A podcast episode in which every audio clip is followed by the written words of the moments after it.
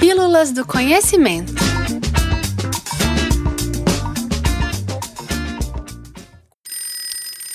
Cada minuto dos nossos dias é cronometrado. Seja para ver se a gente vai conseguir entregar todos os trabalhos ou achar um horário para sair com aquela pessoa legal. A gente agenda, a gente se atrasa, se adianta e também esquece de datas importantes. Mas quando foi que a gente começou a olhar para o tempo desse jeito? Nesse episódio a gente vai contar uma história, uma história sobre como a gente, a humanidade, criou o tempo. Não é exatamente um consenso, mas nossa história começa há aproximadamente 50 mil anos, quando seres humanos começaram a se expandir, povoando o planeta. Na época, eles eram nômades, o que significa que eram viajantes sem moradia fixa, que passavam os dias peregrinando, caçando e coletando o que quer que encontrassem para poder se alimentar. Se eles tivessem sorte, encontrariam abrigos quentes, comida, água e quem sabe segurança. E como todos os animais, eles interpretavam a passagem do tempo através dos sinais que a natureza dava. Por muitas eras, acompanhando acompanhar o sol, as estrelas e prestar atenção nas mudanças das estações já era suficiente para saber que horas eram ou que dia era aquele. Mesmo assim, os dias não eram chamados de dias, não haviam semanas, não haviam meses, nem anos, muito menos minutos ou segundos. Não tinham horários, não tinham calendários, prazos e ninguém nunca estava fora de hora, porque, bom, não tinha hora. Foi quando pequenos grupos de humanos nômades começaram a se fixar na beira de rios para produzir alimentos, formando os primeiros vilarejos, que começou a surgir a necessidade de olhar para o tempo com um pouquinho mais de atenção. Não bastava mais saber se estava claro ou escuro, era preciso conhecer os momentos certos para plantar, para colher, viajar e até mesmo caçar. Saber antecipar os momentos de economia de recursos para um inverno rigoroso, por exemplo, podia significar a sobrevivência desses grupos. E talvez por isso, ou talvez por inventividade, quem sabe sabe um pouquinho de sorte, alguns desses povos que se fixaram às margens dos rios Tigres e Eufrates pensaram algumas formas de registrar e também contar a passagem do tempo.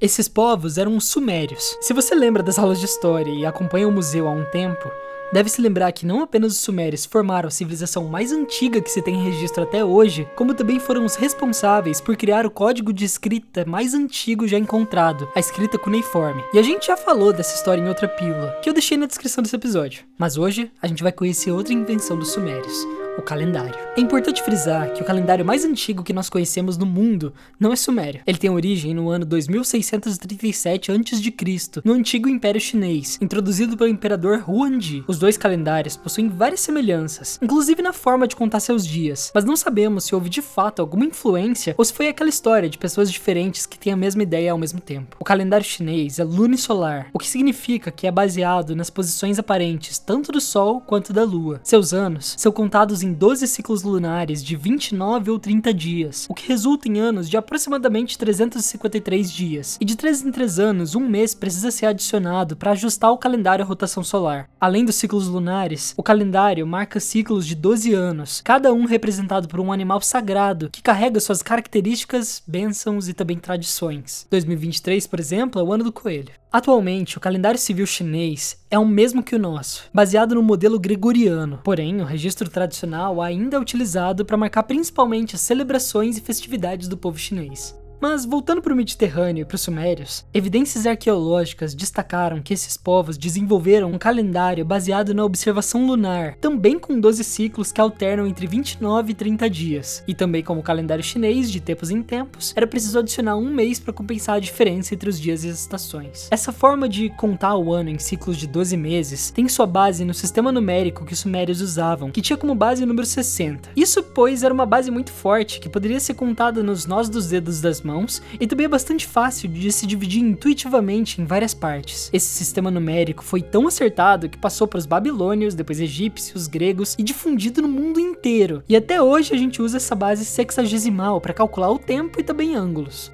Avançando um pouquinho no tempo, nós encontramos o calendário egípcio, que ao contrário de seus vizinhos mesopotâmicos, era baseado em observações solares. Seus calendários eram formados por 12 ciclos de 30 dias, resultando em anos de 360 dias. Junto de seus calendários, eles também foram pioneiros na cronometragem das horas, através principalmente dos relógios solares. Esses instrumentos funcionavam quando a luz solar projetava uma sombra sobre uma tabuleta dividida em 12 períodos mais ou menos iguais de tempo. Medir o tempo de forma mais precisa com os relógios solares, não apenas separando os dias, mas também em períodos menores e mais específicos foi extremamente importante para pensarmos nele através de uma lógica produtiva e logística. E apesar de eficientes, a limitação dos relógios solares era bastante óbvia. Afinal, quando estava nublado ou de noite, eles eram inúteis. Então, na ausência de luz, esses povos costumavam usar as estrelas para se orientar e também para controlar a passagem do tempo. Mas dizer as horas através do céu era meio trabalhoso e não era tão eficiente assim. Então, a forma encontrada para contornar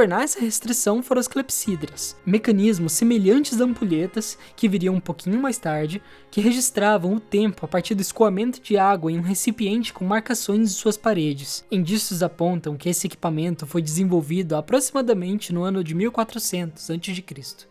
Já as ampulhetas funcionam de forma bastante parecida, mas ao invés de água, o material que escorre é areia. Dependendo do quão grandes são os funis, a quantidade de areia e também a espessura do canal para onde ela vai passar, uma ampulheta pode marcar diferentes períodos de tempo. E elas foram tão úteis que durante as grandes navegações, os navios registravam o tempo das viagens através de dezenas de ampulhetas, o que ajudou muito não só a medir distâncias, como também a velocidade dos navios. Com tantas possibilidades de marcadores de tempo espalhados pelo mundo inteiro, muitos tentaram aprimorar esses sistemas. Uma dessas tentativas foi feita por um matemático de Alexandria, que desenvolveu o que pode ser considerado como um dos primeiros relógios mecânicos do mundo inteiro. Há também um relógio do Ai Ching, um monge budista que desenvolveu uma máquina que contava 24 horas a partir de um sistema de queda d'água, cordas, encanamento, baldes e também engrenagens. Mas foram as igrejas católicas que consensualmente começaram a usar largamente os relógios mecânicos, baseado nas ideias desenvolvidas por Galileu Galilei sobre a frequência do movimento de pêndulos e também nas invenções do matemático neerlandês Christian Huygens. Os primeiros relógios pendulares foram construídos nas igrejas da Europa por volta dos anos de 1300. Nesses relógios, o balanço dos pêndulos movimentam as engrenagens em uma velocidade constante, e esse movimento é responsável por gerar os ponteiros e assim marcar os segundos, minutos e horas. Pouco depois disso, por volta do século XVI, o Papa Gregório XIII propôs um novo calendário para corrigir as imprecisões do modelo juliano que vigorava até então, mas apresentava ainda um desalinhamento das datas civis com as estações do ano devido aos cálculos de dias utilizados por eles. O novo calendário definiu que os anos teriam 360 365 dias e 6 horas e 366 dias em anos bissextos. Além disso, os meses seriam definidos em períodos que poderiam ir de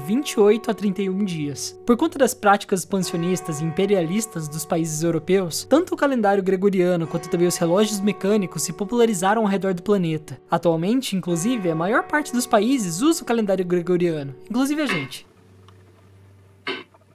E olhar para o tempo com tanta precisão não só facilitou bastante nossas vidas, como também transformou fundamentalmente a forma como nós interagimos com ele. Com a Revolução Industrial, não demorou para que nos tornássemos dependentes de relógios, de alarmes, honorários e prazos cada vez mais apertados. Nos desprendemos muito rapidamente dos ciclos de tempo que a natureza oferece e passamos a obedecer uma lógica própria, onde acordamos, comemos, dormimos, socializamos, trabalhamos e existimos no intervalo de um minuto e outro. Mas, voltando para nossa história, o pêndulo foi logo substituído por pequenos cristais de quartzo, que uma vez eletrificados vibram em uma frequência constante e previsível. Atualmente, a maior parte dos relógios de pulso é movida por esses minerais eletrificados que movimentam as engrenagens de seus ponteiros. Os relógios se tornaram menores, portáteis, mais precisos, cabendo em nossos bolsos ou indo parar nos nossos pulsos, e se multiplicaram em uma velocidade impressionante. Em poucos anos, o tempo havia chegado para todo mundo. Por muito tempo, inclusive, todos esses relógios não eram sincronizados, gerando vários problemas logísticos de transporte, como atrasos, falhas e outras confusões que hoje parecem meio absurdas pra gente. Foi preciso o um encontro internacional de líderes das maiores potências do mundo inteiro para definir a hora certa do planeta. Mas isso eu vou contar para vocês em outra pílula. Atualmente, relógios atômicos registram oscilações de energia em átomos de césio. Para essa medida, um segundo equivale a 9 bilhões 192 milhões 631 mil 770 oscilações, o que torna a medida não apenas muito precisa, mas também nos permite considerar eventos tão microscópicos que acontecem em um instante infinitesimal de segundo. Podemos não viajar pelo tempo, mas com certeza, graças a calendários, relógios e todas essas pessoas que ajudaram a construir nossa noção de tempo, podemos observá-lo e curti-lo com muito mais atenção.